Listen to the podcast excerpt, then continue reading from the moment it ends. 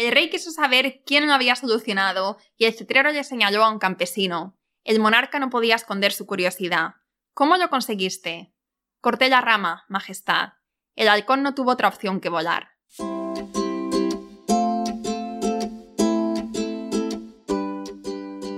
Hola, soy Laura Orzaiz y me encanta hablar de marketing, redes sociales, mindset y todo lo que hay detrás del fascinante mundo del emprendimiento. Me defino como una friki de los negocios, introvertida confesa y amante del buen café. Después de cuatro años de altibajos materializando mis ideas, me decidí a crear Yo Emprendedora, un espacio de inspiración, formación y empoderamiento femenino para salir de nuestras cuevas, aprender de las mejores y hacer mucha piña entre nosotras. Piensa en este podcast como tu ratito semanal para desconectar del día a día y reconectar contigo, tu negocio y tu misión. Y si quieres más, entra en yoemprendedora.es. Ahí encontrarás toda la información para apuntarte al club online y los coffee dates que mando todos los viernes. Sube el volumen que empezamos.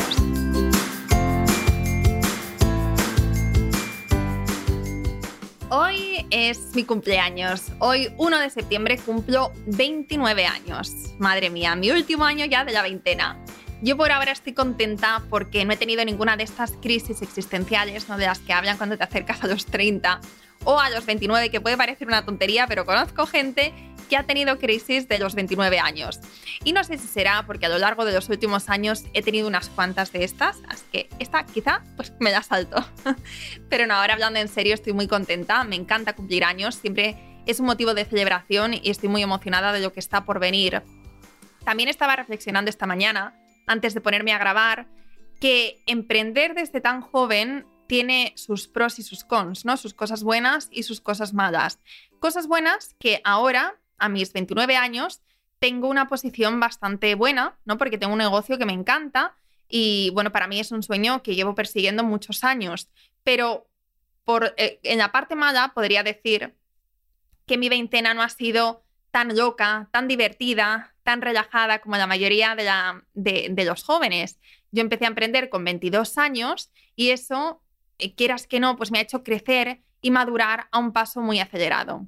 Anyway, yo ahora estoy en un momento muy bueno, ¿no? Cada vez mejor y tengo proyectos de vida, proyectos de negocio muy emocionantes. Y yo una cosa que he descubierto de mí en los últimos meses es que tengo que tener la ilusión de algo que está por venir, algo por lo que trabajar, por lo que esforzarme, un motivo para levantarme cada día con ganas, ¿no? Y puede ser un proyecto de abrir una línea nueva de negocio, inversiones, comprarme una casa, casarme, tener hijos. O sea, no solamente tiene que ser la parte profesional, sino también la parte de proyecto de vida. Mi frase de WhatsApp desde hace mil años es progress equals happiness. Es decir, progreso es igual a la felicidad. Este es mi mantra de vida y para sentir ese progreso tengo que tener metas, tengo que saber hacia dónde voy y tengo que acostarme cada noche sabiendo que estoy un paso más cerca. Y bueno, dicho esto, porque hoy estoy filosófica y lo quería compartir contigo, tengo un episodio muy especial, algo que no había hecho hasta ahora y que creo que te va a encantar. Lo que voy a hacer a continuación es leerte cuatro cuentos, cuatro cuentos que me encantan para juntas reflexionar y sacarle la moraleja emprendedora que todos tienen. Así que vamos allá. El primer cuento se llama El rey y sus halcones. Cuenta la historia que un rey recibió un día un regalo que le encantó. Se trataba de dos crías de halcón que enseguida confió a su mejor cetrero para que las adiestrara. Pasó el tiempo y un día el maestro pidió una audiencia con el rey. ¿Qué ocurre? ¿Has podido enseñar a mis halcones los secretos de la caza? Majestad, ocurre algo extraño. Uno de los halcones vuela con gracia, velocidad y precisión, pero el otro no ha volado nunca se queda en la rama y solamente observa a su hermano. El rey, que era un gran amante de los animales, convocó a los mejores expertos del reino para que resolvieran el tema, pero el halcón, lejos de parecer enfermo, simplemente se negaba a volar. Así que fueron pasando maestros y curanderos para intentar solucionar el problema, pero nadie conseguía entender por qué el halcón no volaba. A los pocos días, el maestro cetrero pidió una nueva audiencia y anunció con una gran sonrisa que el segundo halcón ya volaba. El rey quiso verlo y así era. Las dos aves cruzaban el cielo con destreza, aunque se notaba que el segundo halcón todavía se mostraba un poco más torpe que el primero. El rey quiso saber quién lo había solucionado y el cetrero le señaló a un campesino. El monarca no podía esconder su curiosidad. ¿Cómo lo conseguiste? Corté la rama, Majestad. El halcón no tuvo otra opción que volar. Bueno, hasta aquí el primer cuento. No sé a ti, pero a mí me ha encantado. O sea, cuando descubrí esta, esta historia, como que conectó mucho conmigo. Y eh, bueno, por una parte, a mí me ha ayudado mucho en los momentos en los que me siento más bloqueada o que siento que no estoy preparada para lanzarme. Y también me ha servido como recurso a la hora de ayudar a otras personas, como a Chris, amigas, incluso a chicas del club. Muchas veces las personas nos quedamos en la zona segura, soñando, haciendo planes, observando lo que hacen los demás y esperando al momento adecuado para lanzarnos. En el mundo emprendedor esto lo hemos bautizado como parálisis por el análisis, eh, síndrome del impostor o incluso perfeccionismo. Y sí, dar ese paso, que se dice fácil ahora, puede ser realmente aterrador, porque no sabemos lo que nos espera al otro lado, no sabemos si vamos a volar o si nos vamos a estampar contra el asfalto. Y el dar este paso, aparte de que hay muchísimo trabajo detrás, también conlleva mucha incertidumbre. Y claro, nuestro instinto más primitivo intenta protegernos, ¿no? Mostrándonos todas las razones por las que deberíamos esperar o simplemente no deberíamos empezar. ¿no? Frases que seguro que has escuchado y que te has repetido más de una vez, como no estás preparada, eres demasiado joven o eres demasiado mayor, tienes muchas responsabilidades, nadie te va a tomar en serio, el mercado ya está muy saturado, ya hay mucha gente haciendo lo que tú quieres hacer, etcétera, etcétera, etcétera. Razones así podemos encontrar a montones. En mi caso, recuerdo que mis miedos a la hora de empezar eran el eres demasiado joven e inexperta y nadie te va a tomar en cuenta, o también eh, frases como mm, voy a ser el hazme reír, nadie me va a tomar en serio, eh, no soy lo suficientemente buena. No, estas eran las frases que me repetía una y otra vez y que en más de una ocasión hicieron que, que, abandonase. No sé si tú puedes identificar estas creencias que te están limitando, pero si no te animo después o ahora, si quieres pausar el audio, a pararte y identificar estas frases que no te dejan avanzar o que te dificultan el camino. Porque al final son como piedras en el zapato que muchas veces no nos frenan, pero sí que son muy molestas. Y si sabemos que están ahí y las trabajamos, podemos quitárnoslas y seguir nuestro camino con una sonrisa y con más confianza. Volviendo al cuento, el halcón no es que no pudiera volar, porque poder podía, es una de cazadora, pero de tanto tiempo estar posado en la rama, probablemente se le había olvidado su potencial. Y esto mismo nos pasa a muchas personas que no somos capaces de hacer cosas increíbles, tenemos un enorme potencial, pero por miedo o por estar en nuestra zona de confort, nos quedamos en la rama en un trabajo seguro y no nos atrevemos a dar este salto.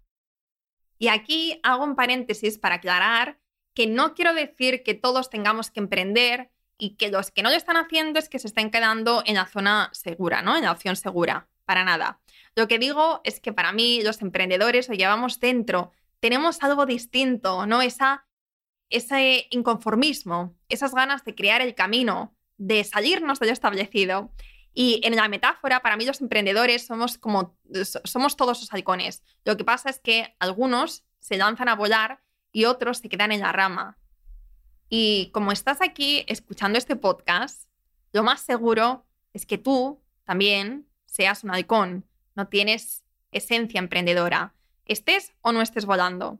Así que date cuenta de quién eres y de tu potencial y lánzate, lánzate porque en tu caso probablemente no vaya, a haber nadie aquí para cortar tu rama, sino que tienes que ser tú quien te des permiso para lanzarte y confiar en ti y confiar en el proceso.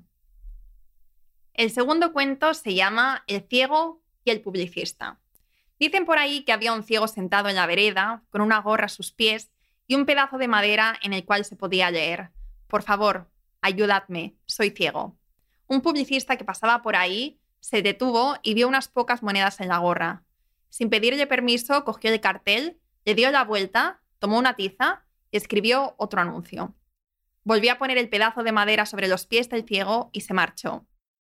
Por la tarde, el publicista volvió a pasar frente al ciego que pedía limosna y su gorra estaba llena de billetes y monedas. El ciego reconoció sus pasos y le preguntó qué había puesto en el cartel. El publicista le contestó, nada que no sea cierto como tu anuncio, pero con otras palabras. Sonrió y siguió su camino. El ciego nunca lo supo, pero su nuevo cartel decía, hoy es primavera y no puedo verla. Esta historia probablemente la has escuchado antes y nos enseña la importancia de evocar la emoción a través de nuestro mensaje, de conectar con las personas a través de mensajes positivos. Una de las artes que debemos aprender como emprendedores es justamente esta, el contar una historia o compartir un mensaje potente a través de una imagen o de unas pocas palabras. A veces se nos olvida que no nos gusta que nos vendan. es algo que nos causa mucho rechazo. Por tanto, si vamos directamente a nuestros clientes potenciales con nuestra oferta y todos los motivos por los que nos deberían comprar, nos vamos a encontrar con una respuesta que probablemente no es la que buscamos.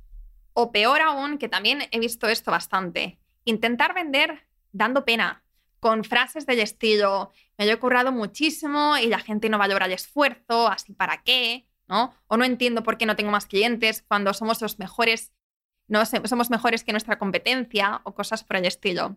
Por muy alucinante que ahora te pueda parecer, hay gente que sale ahí fuera con este tipo de frases ¿no? del estilo pasivo-agresivas y sinceramente esto no es que no funcione, sino es que directamente nos causa muchísimo rechazo. Volviendo a nuestro cuento, la moraleja para mí no es otra que el darle la vuelta a nuestras palabras para expresar un mensaje desde otra perspectiva, una perspectiva más eh, más positiva, más humana, no diferente, que conecte, porque en nuestra historia los dos textos tienen el mismo mensaje, ¿no? Que es una persona ciega pidiendo dinero, pero fíjate, fíjate qué diferencia hay entre soy ciego y no tengo trabajo, ayudadme, ¿no? O es un bonito día, tú puedes verlo, yo no. Esto por una parte. Y una segunda reflexión que también quería compartir, que saco de este cuento, es que en muchas ocasiones no tener resultados no es sinónimo de que nuestro producto, que nuestro servicio, que, nuestro, que lo que estamos pidiendo que sea incorrecto, ¿no? Sino que simplemente a veces tenemos que cambiar nuestra estrategia, ¿no? Y darle la vuelta a la tortilla para tener resultados diferentes. Vamos con la tercera historia, el ladrón de galletas. Una mujer esperaba en el aeropuerto una noche y como le quedaban varias horas por delante, compró un libro en la tienda del aeropuerto y una bolsa de galletas. Estaba ensimismada en su libro, pero logró ver que el hombre que estaba sentado a su lado, muy osado él, tomaba una o dos galletas de la bolsa que estaba entre ellos, hecho que ella trató de ignorar para evitar una escena. Siguió leyendo, comiendo galletas y mirando el reloj, mientras el ladrón de galletas disminuía el contenido de la bolsa. Ella empezó a irritarse más y más a medida que transcurrían los minutos. Cada vez que ella tomaba una galleta, él también tomaba una. Y cuando solo quedaba una, ella se preguntó lo que haría. El hombre, con una sonrisa en el rostro, tomó la galleta y la partió por la mitad. Le ofreció la mitad y se comió él la otra. Ella cogió su mitad de malas formas, pensando, ¿qué se ha creído este hombre? ¿Qué mal educado? Nunca en su vida se había sentido tan molesta como en este momento, así que se levantó indignada, sin dirigirle una mirada al ladrón de galletas, y se dirigió a la puerta de embarque. Una vez en el avión, abrió su bolsa para coger el libro y se quedó de piedra al ver que en el interior de su bolsa estaba el paquete de galletas intacto. Ya era demasiado tarde para disculparse y comprendió con pesar que ella era la descortés, la ingrata y la ladrona. Este tercer cuento es una historia que me encanta y que he leído decenas de veces porque lo usaba mucho en mis clases de español. Eh, se lo hacía leer a mis estudiantes y me gusta porque de aquí se puede sacar conclusiones de vida y también de, de negocios. Yo, por ejemplo, aquí en esta historia veo la importancia de ser objetivas y no ver solamente las situaciones desde nuestra perspectiva, porque muchas veces vas a ver que la situación tú la ves de una manera y tu cliente o tu empleado o quien sea la ve de otra. Y para evitar tomar malas decisiones basándonos en la emoción, tenemos que hacer un ejercicio de empatía ¿no? para ver la situación desde otras perspectivas y también analizarlo desde fuera, no dejando los sentimientos a un lado. Y también este cuento para mí habla de la importancia de hablar, de comunicarnos, porque hablando se entiende la gente y hablando se solucionan conflictos. Y esto, que también se dice fácil, se dice pronto, ya sé que no lo es. Pero que no sea fácil no significa, no nos excusa de no hacerlo. Ya verás que con el tiempo y con la práctica vas mejorando. Y ya para terminar, te voy a leer mi cuento favorito, un cuento que tengo muy presente en mi día a día. Es el cuento del empresario y el pescador. Dice así. Un hombre rico, empresario, bien vestido, ropas caras, iba paseando por el puerto cuando se encuentra con un modesto pescador. El pescador trabajaba en sus redes y en su pequeña barca y tenía un cubo lleno de un montón de peces recién pescados. El rico empresario le preguntó, Usted tiene mucha maña, parece un pescador muy bueno. Usted solo y con una pequeña barca ha pescado muchos peces. ¿Cuánto tiempo dedica a la pesca? El pescador respondió, Pues mire usted, yo la verdad es que nunca me levanto antes de las ocho y media. Desayuno con mis hijos y mi mujer, acompaño a mi familia al cole y al trabajo. Luego voy tranquilamente leyendo el periódico hasta mi barca y me pongo a pescar. Estoy más o menos una hora, hora y media como mucho y vuelvo con los peces que necesito, ni uno más ni uno menos. Luego voy a preparar la comida a casa y paso la tarde tranquilo hasta que vienen mis hijos y mi mujer y disfrutamos juntos haciendo los deberes, paseando, jugando. Algunas tardes también voy con mis amigos a tocar la guitarra. Entonces usted me está diciendo que en tan solo una hora ha pescado todos estos peces. Usted es un pescador extraordinario. ¿Ha pensado en dedicar más horas al día a la pesca? ¿Para qué? contestó el pescador. Pues porque si invierte más tiempo en la pesca, ocho horas, usted, por ejemplo, tendría ocho veces más capturas y así más dinero. ¿Para qué? Volví a preguntar. Pues con más dinero usted podrá reinvertir en una barca más grande o incluso contratar a más pescadores para que salgan a pescar con usted y así tener más capturas. ¿Para qué? Pues con este incremento de facturación, su beneficio neto sería seguro envidiable, su cash flow sería el propicio para llegar a tener una pequeña flota de barcos y así hacer crecer una empresa de pesqueros que le haría a usted muy, muy rico. ¿Para qué? ¿Pero no lo entiende? Con este pequeño imperio de pesca, usted solo se tendría que preocupar de gestionarlo todo. Usted tendría todo el tiempo del mundo para hacer lo que le venga en gana. A lo que el pescador le contestó, ¿pero no se da cuenta de que todo esto ya lo tengo? No sé a ti, pero a mí solo de leerlo se me han puesto los, pelos de punta. La moraleja de esta historia podría ser que no necesitamos mucho para vivir, pero para mí es mucho más profundo que eso. Habla de la importancia de conocernos bien y de entender qué es lo que nos mueve, ¿no? ¿Qué es lo que nos hace felices? ¿Qué es lo que nos llena? El por qué nos levantamos cada día. ¿Qué es, o sea, cuál es nuestra verdadera esencia, ¿no? Nuestro para qué. Esto para nosotros como emprendedores es súper, súper importante porque hay una línea muy fina entre nuestro propósito y nuestro ego o ambición. Es decir, si por ejemplo tú emprendes para estar, digamos, más presente en la vida de tus hijos y después tu negocio va genial, tienes muchísimos clientes, no mucho éxito y, todo esto, puedes, sin darte cuenta, verte inundada de trabajo, con mucho estrés, con mucha responsabilidad y viviendo una realidad muy lejos de la que en su día te motivó para emprender, no que es tu verdadero para qué. Por eso es tan importante tener clara nuestra visión de vida desde el principio, para que así nuestro negocio se adapte a esta y no viceversa, nunca viceversa.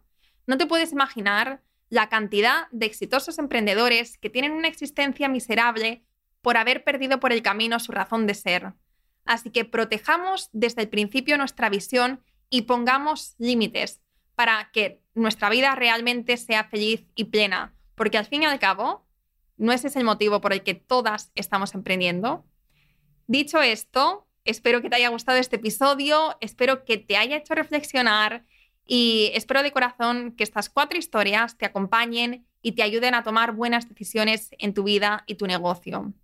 A veces nos complicamos la vida muchísimo cuando la respuesta la tenemos delante en cuentos como estos.